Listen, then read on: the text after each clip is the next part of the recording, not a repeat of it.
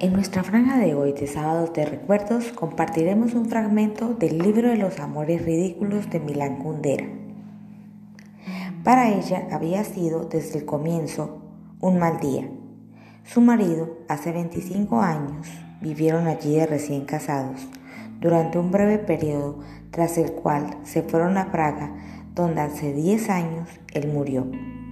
Fue enterrado por un extravagante deseo expresado en su testamento el cementerio local, de modo que pagó la tumba 10 años por adelantado y hacía unos días se llevó un susto al acordarse de que había pasado el plazo y había olvidado renovar el alquiler.